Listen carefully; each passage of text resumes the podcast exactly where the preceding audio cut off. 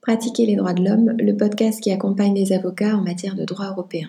Je suis Manuela Bria, avocate au barreau de Strasbourg et je suis très heureuse de vous retrouver aujourd'hui pour cet épisode intitulé Matière civile et matière pénale.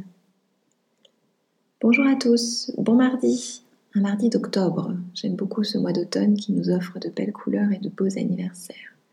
J'espère que vous allez au mieux et que la rentrée ne vous a pas déjà laissé sans énergie. Je dois dire que le mois de septembre a été assez rythmé chez nous et je suis contente de prendre ce temps d'enregistrement de podcast pour être un petit peu au calme. Enfin, j'espère. J'ai une petite souris dans mon bureau ces temps-ci, donc j'espère que vous n'aurez pas trop trop d'ondes euh, bruyantes en même temps que je parle, mais ça devrait bien se passer normalement. L'épisode d'aujourd'hui est dédié à l'article 6 CEDH, qui est généralement celui que l'on invoque le plus souvent, qui est aussi sans doute le plus connu. Certains confrères privatistes me disent souvent que c'est le seul qu'ils pratiquent. Alors, J'en suis pas sûre, consciemment peut-être, mais vous savez désormais ce que je pense. Tous les avocats font des droits de l'homme, même sans le savoir. Donc, pour commencer à traiter quelques articles de fond, je me suis dit que euh, l'article 6 vous parlerait peut-être davantage et qu'on pouvait commencer par lui, même s'il est extrêmement technique cet article, on ne s'en rend pas forcément compte. Je voudrais parler aujourd'hui justement de l'étape qui doit précéder en réalité l'application de l'article 6 à proprement parler, c'est la question de son champ d'application. On connaît assez bien les garanties euh, comme avocat euh, procédural hein, prévues par l'article 6, mais parfois on passe un peu rapidement sur cette étape qui est pourtant essentielle, celle du champ d'application, de l'applicabilité en réalité de l'article 6. Que nous dit cet article? Toute personne a droit à ce que sa cause soit entendue équitablement, publiquement et dans un délai raisonnable par un tribunal indépendant et impartial établi par la loi. Donc là, on a toutes les garanties que vous connaissez ce tribunal qui décidera soit des contestations sur ses droits et obligations de caractère civil, soit du bien fondé de toute accusation en matière pénale dirigée contre elle. Et c'est donc la fin de ce premier paragraphe de l'article 6 qui nous parle du champ d'application.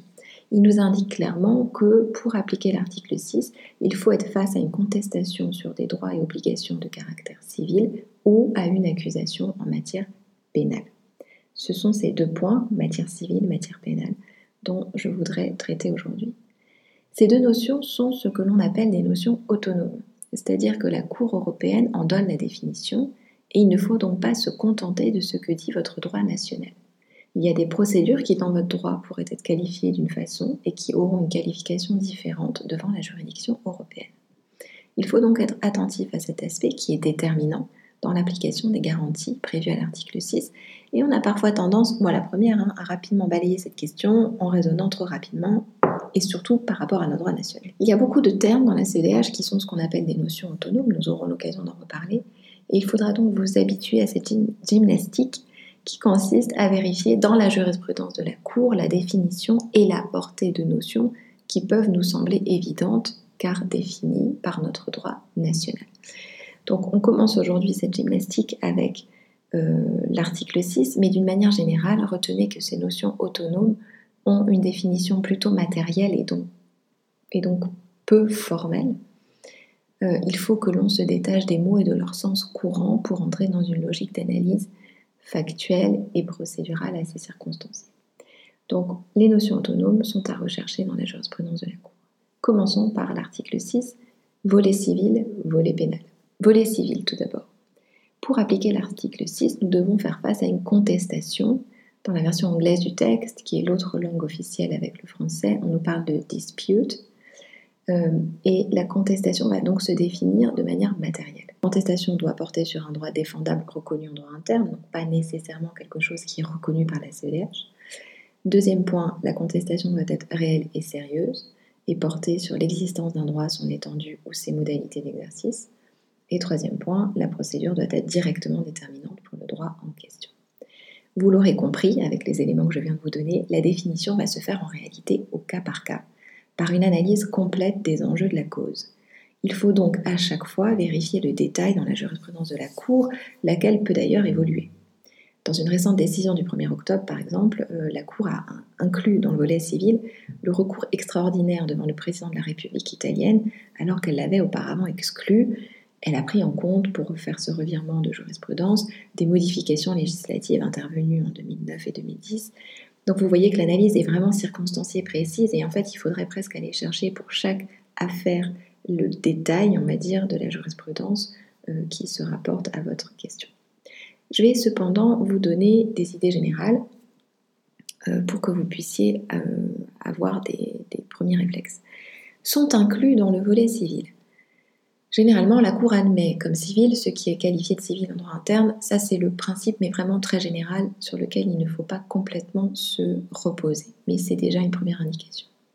Mais elle inclut aussi dans le volet civil les procédures administratives qui ont pour objet le droit patrimonial d'une personne privée. Par exemple, tout ce qui concerne les permis de construire, ou l'établissement d'un droit de propriété, les licences de débit de boissons alcoolisées, une autorisation administrative pour exercer une activité. Tout cela rentre dans le volet civil au sens de la notion autonome prévue par la Convention européenne des droits de l'homme. Autre point qui entre dans les aspects civils, les contestations concernant les fonctionnaires. On a même une présomption d'applicabilité de l'article 6. Euh, et attention, la Cour inclut les magistrats parmi les fonctionnaires. Là aussi, la notion de fonction publique est une notion autonome euh, au sens de la Convention. Donc les indemnités en cas de maladie ou d'accident imputable au service, par exemple, font partie du volet civil. Tout ce qui concerne le recrutement, la nomination, la mutation, la cessation des fonctions euh, des fonctionnaires euh, fait partie du volet civil. L'action pour faute contre l'État ou l'action en annulation d'une décision administrative qui porte atteinte au droit du requérant, alors en France on a le fameux recours pour excès de pouvoir, tout ça rentre dans le volet civil. La révocation du permis de port d'armes, idem l'action en réparation pour des mauvais traitements par des agents de l'État, volet civil. Les procédures disciplinaires dans lesquelles est en jeu le droit de pratiquer une profession, volet civil. Donc on pense aux procédures disciplinaires qu'on peut dire corporatistes. Tout ce qui concerne le droit social, la procédure relative à un licenciement, l'octroi de prestations d'assurance sociale ou d'allocation d'aide sociale, même si le régime est contributif, tout ça, ça fait partie du volet civil. Une plainte avec constitution de partie civile, volet civil. Droit carcéral, les restrictions auxquelles les détenus sont soumis, ou les procédures disciplinaires qui limitent le droit de visite par exemple, ou qui impliquent la présence d'un garde lors des entretiens entre le détenu et son avocat, tout ça c'est le volet civil. Les mesures de surveillance dans le cas d'une assignation à résidence, l'interdiction d'utiliser le téléphone, de sortir, de participer à des réunions publiques, volet civil. D'autres choses que je vous livre un petit peu en vrac, tout ce qui concerne les atteintes à la réputation, l'accès aux documents, la non-inscription d'une condamnation au casier judiciaire, le droit de faire partie d'une association, le droit de poursuivre des études, le placement d'enfants dans des foyers d'accueil.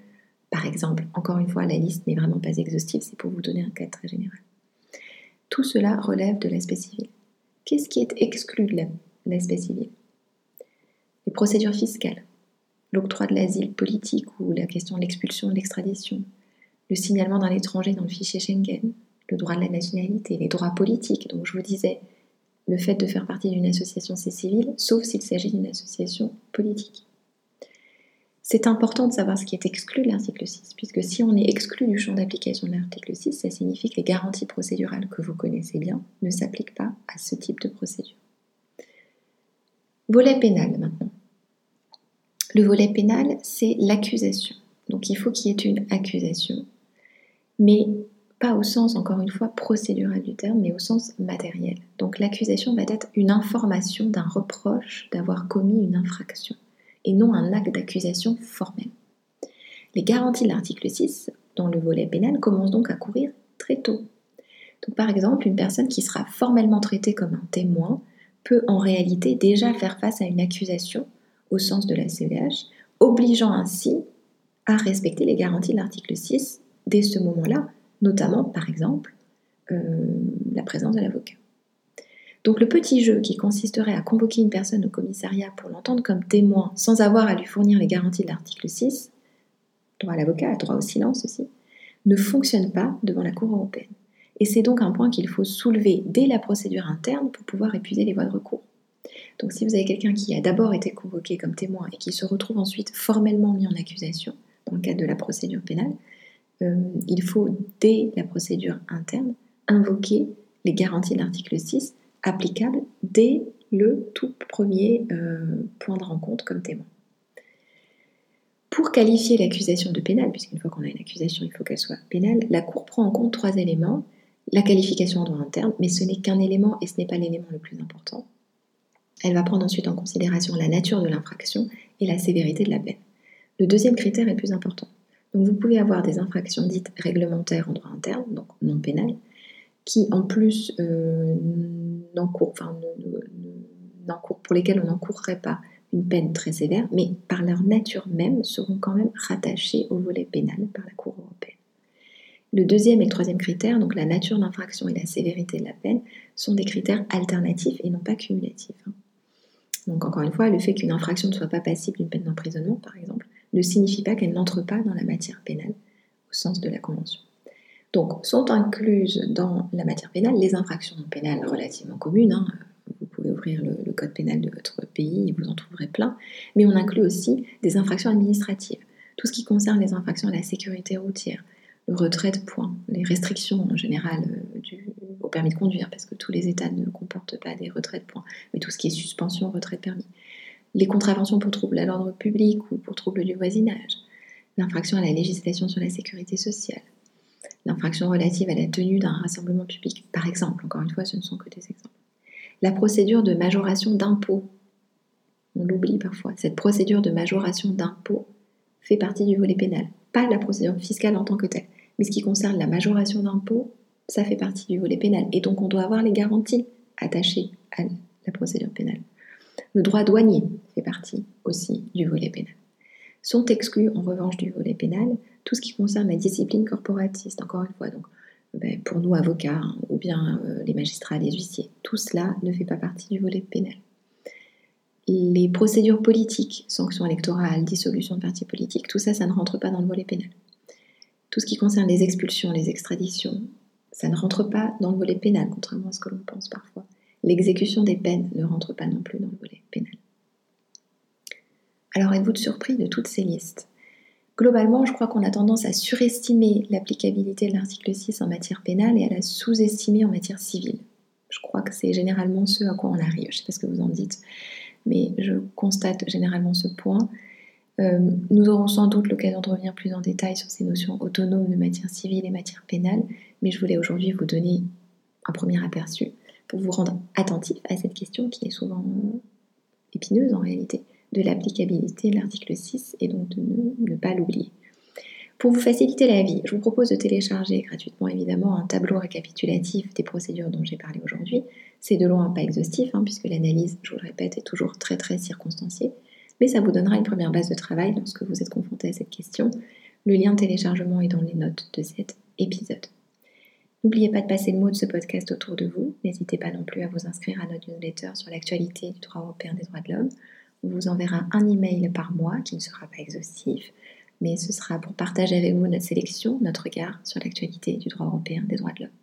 Pour cela, rien de plus simple, le lien vers l'inscription est dans le détail de cet épisode et vous pouvez aussi retrouver toutes ces informations sur notre site internet www.4t8avocat au pluriel.eu. On se retrouve très vite. À la semaine prochaine.